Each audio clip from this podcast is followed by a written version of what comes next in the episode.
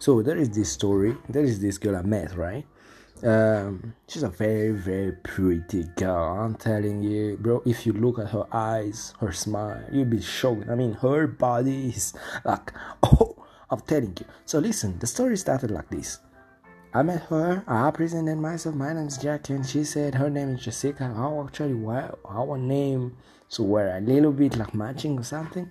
So the thing is, I I actually asked her on a date, and she said, "Okay, it's okay." We went out once, and then it was nice, but okay. Despite the fact that she was very beautiful, I didn't really like the vibe, you know. And then, anyways, so we started talking, chatting, and stuff that stuff and one day actually she's from my university. So we went we met at the university and she was telling me uh, why wouldn't you call me again? All of that you know when a girl is asking for you guy to actually call her for another day that means she's into you. But listen i wasn't into her anymore.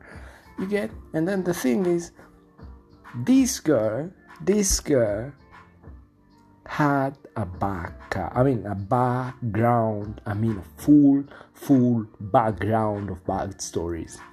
So uh, that day there is a friend of mine who saw me with her. We were just walking and talking. So this guy called me later that day. I mean he was like listen man be careful be careful. You might be getting hurt with this lady. You might get a shot of a gun in your head and you know you'll never know where he's coming from where is he coming from or where is the guy coming from. Anyways so the thing is this girl this girl had issues. I don't know if she was dating uh, drug dealers or maybe i don't know if she was dating some rich and uh, very bad guys you know. So i didn't know.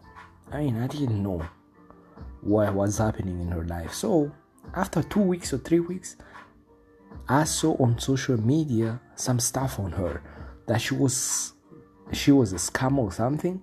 She was actually asking people money on different names.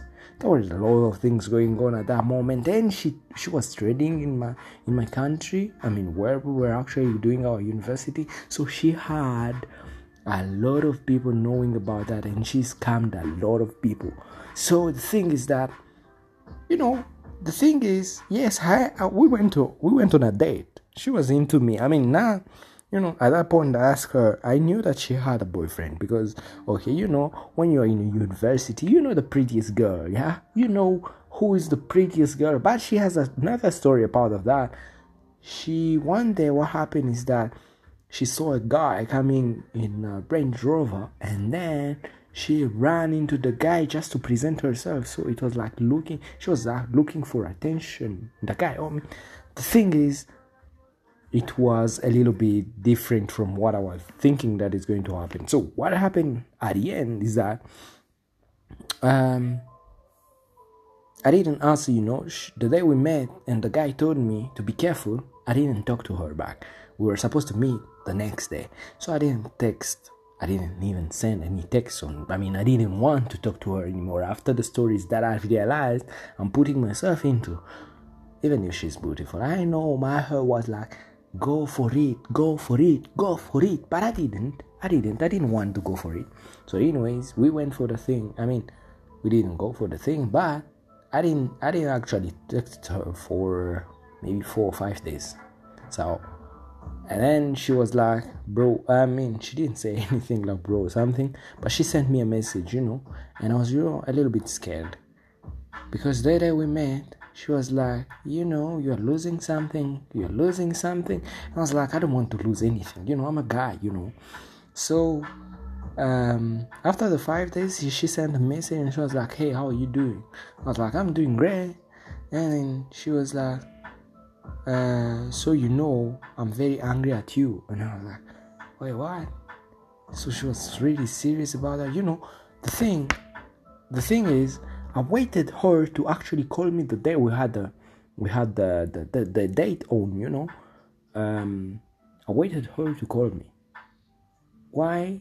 Because I wanted to be sure if she was really willing for us to go out And the thing is that she never sent a message, so she was waiting for me to call her. And I, me and me, I invited her before. So the thing is, I was a little bit shocked. She sent me a message, so she realized that I wasn't into her that much. You get? And so I said, I'm sorry, I had some things going on. I'm so sorry. I, I could, I mean, I'm sorry I didn't even text you that day. And yeah, so I had a lot of things going on. And this girl, what, what the fuck this girl told me? You know what? The thing that she told me? She told me that it's going to be hard for her to actually give me, I mean, offer me her up. I mean, offer me her, uh, what is that again? What is the word? What is the word? Um, so she's she's still mad. That basically what she said is that she's she's mad and for me to say sorry it's going to be very difficult. And for her to accept that sorry it's going to take me a mountain of stories for her to say okay i agree uh, i'm okay with you sorry. So that basically what she said in that text. And i was like what i was like but what what what? I'm not even interested in this girl. Yeah I was interested into her. But then when i realized that the story was so so different from wherever I, wa- I wanted to have with her i became a little bit skeptical i mean skeptical you know i didn't want to uh, to put myself into some situation where i'm going to be killed or something because people might think that i have a beautiful lady and you know guess what hmm Today I was going through status and stuff, and then I saw her picture, bro. I was like, man, you fucked up. This girl is fucking beautiful. You know, like beautiful. She has the whole thing. But on the other hand, you know, you don't put your life in jeopardy because you see, I mean, you believing that this girl is fucking beautiful. What? No, you actually don't do that. You set yourself on the right path with the right woman someone who doesn't have a backup story i mean a background story yeah that can put you into in a big danger i mean she even had a lot of stories at the university you know. The thing is that i don't fucking care about if she's not guilty or guilty. Anyways i don't just want to put myself into that that story. There is a lot of girls out there that that don't have background stories or maybe bad bad background stories.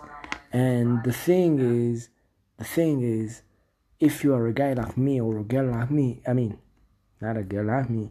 But if you're a guy and if you're a girl who's willing to get in a, into a relationship with someone focus to know more about that person. I mean don't put yourself yeah into some situation where you don't know what is going to happen in your future when is when is uh, what is going to happen in the future. And then once it happened you're like oh shit. If i knew if i knew. So i mean this is a love story from from this small channel. So please listen to the next one. See you